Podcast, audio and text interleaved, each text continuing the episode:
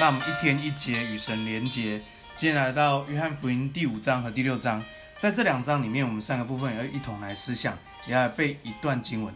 啊，感谢主，让我们真的每一天读神的话，成为我们生命的帮助，不单成我们生命帮助，也会成为我们家庭的帮助。所以，我们最近的录音，我们常在强调全家祭坛，啊，家庭祭坛，我觉得是很重要的。好，家人，呃，这个我们的父母亲，我们的我们的孩子。跟我们一起来聚会，我觉得是很棒的，好，所以我觉得这个见证是可以来荣耀上帝的。所以，呃，如果你开始家庭祭坛了，我觉得不要吝啬分享，拍个照分享在群组里面，分享到呃身边的人当中，因为当我们分享，就会带出祝福。因为有时候我们不分享，有时候我们是把眼光不是看在神的身上，我们可能看在自己的身上，我们好像觉得自己做的不够好，或是好像能力不足。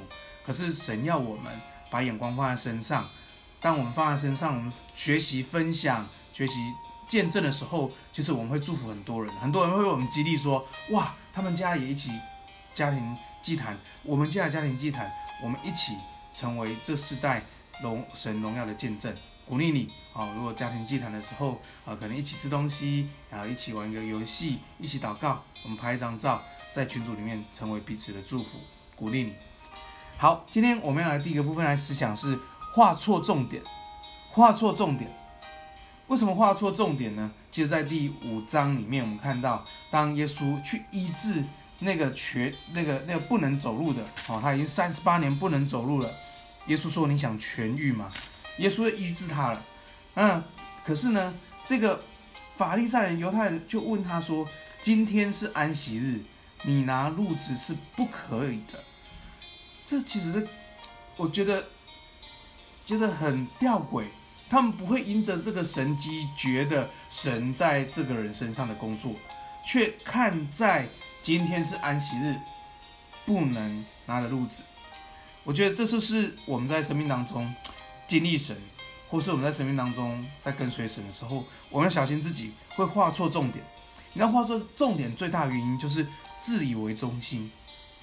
当你自以为中心，你在意那些干饭规条，在意那些规则，在意那些自己的缘故，想要靠自己，甚至连这个连这个三十八年这个摊子也是一样。他说水洞的时候，没有人把我放在池子里面，为什么会没有人呢？因为他自我为中心。所以求主帮助我们，让我们学习以神为中心的生活，以神为中心的侍奉。以神为中心的生命，那我们在意神的工作，那我们在意神的心意，那我们真的去在意神，以致我们生命不会画错重点。所以奉耶稣名祝福你，我每天都画对重点，都在神的心意里面。感谢主。第二部分，我们来思想的是试验，试验，试验。感谢主，我觉得在呃昨天的主日信息里面，我们讲说这次的疫情其实对我们来说是一个生命的小考而已。其实我觉得生命呃我们的生活当中，无论你在学校，无论你在职场，无论你在家庭，我无论你在人际关系里面，我觉得总有很多事情，甚至总有你自己里头有一些问题，神都透过这些东西在试验我们，在帮助我们，在提升我们。尤其在这个经文里面第六章第六节，耶稣就跟这些呃，就跟腓力说：“我们从哪里买一些饼给这些人吃呢？因为有好多人哦，五千人在旷野怎么办呢？”第六节说，耶稣说这话是要试验腓力，他自己原知道要怎样行。我觉得很提醒我，我觉得在这里告诉我。其实，当我们要完成神的托付，当我们在世在世上要做上帝的工作的时候，或是要完成一件事情的时候，我们都说愿意跟能力这两件事情很重要。好，第一你要愿意，你是想要的；第二个你要有能力，这件事情就会完成。上帝的工作也是，可是上帝的工作的法则是，当我们都有一个愿意的心，当我们都愿意摆上的时候，神会赐能力的。神会赐给我们圣灵的能力，就像这个五饼二鱼的比喻一样。一个愿意的人，虽然只是五饼二鱼，但神将能力加他加添在他身上，就能够喂饱五千人。不但五千人，是能够还有很多的这个呃收拾很多的这个篮子回来的。所以感谢主，当我们愿意回应神的时候，神就赐给我们圣灵能力。那我们不是依靠势力，不是依靠才能，是依靠耶和华灵，方能成事。所以奉耶稣的名祝福你。当你要回应神的工作，当神给你一个呼召，当你要走神的心意的时候，你的愿意加上神的能力，我们就能完成神的工作。那我们在每一期每一件的试验里面，我们都列，我们都回应神，有一个愿意的心。奉耶稣名祝福我们弟兄姐妹，都是一个愿意回应神的。因为神说：“你们这小群不要害怕，神乐意把他国赏赐给你们。”感谢主，神要把他的国赏赐给我们。第三个部分，我们来思想的是：你们也要去吗？你们也要去吗？其实，在这个第六章里面，有很大的篇幅都在讲。这个天呃，这个生命的粮的事情，特别第五十六节，他说，耶稣说：“吃我肉、喝我血的，藏在我里面，我也藏在他里面。”哇，这句话众人听了都觉得很惊讶，这是什么道理呢？好，你吃生命粮，竟然要吃你的肉、喝你的血，其实我们现在知道，其实耶稣在讲守圣餐，纪念主的摆上，纪念主的复活，好，纪念主的生命。所以，呃，所以在这里就很多人很大的挣扎，很大的矛盾。所以在六十六节里面，六章六十六节里面讲说，从此有很多门徒，多有门徒的是退去了，不再跟耶稣同行。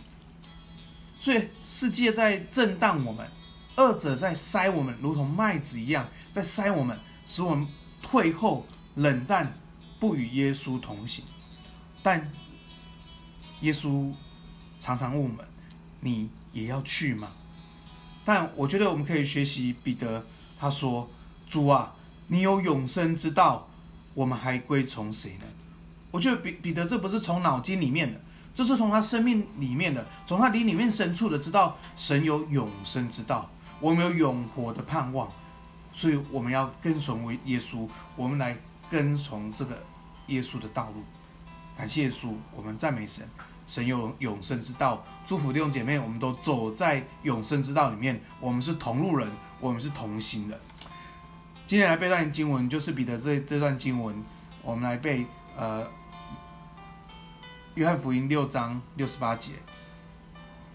彼得回答说：“主啊，你有永生之道，我们还归从谁呢？”我们来祷告：主啊，谢谢你，你有永生之道，我们还跟从谁呢？主啊，帮助我们在生命当中，我们能够知道神的心意。那我们在生命里面不会画错重点。我们留意神，你在我们生命当中每一个信息。无论我们处在学校里面，呃，学校的同学、老师，或是学校里面的相处，或是在职场里面的工作，或是在生活当中，无论是人际、经济、身体里面，我们都知道神你给我们的重点是什么，使我们能够在这个重点里面经历神的带领。是我们一个愿意心回应上帝，因为神，你有永生之道，我们要来跟从你。谢谢主，奉耶稣名祝福我们弟兄姐妹，我们都走在永生之道里面。感谢耶稣，我们赞美神，这样祷告，奉耶稣的名，阿门，阿门。祝福弟兄姐妹，我们天天都走在永生之道，与神连结，与人连结，阿门。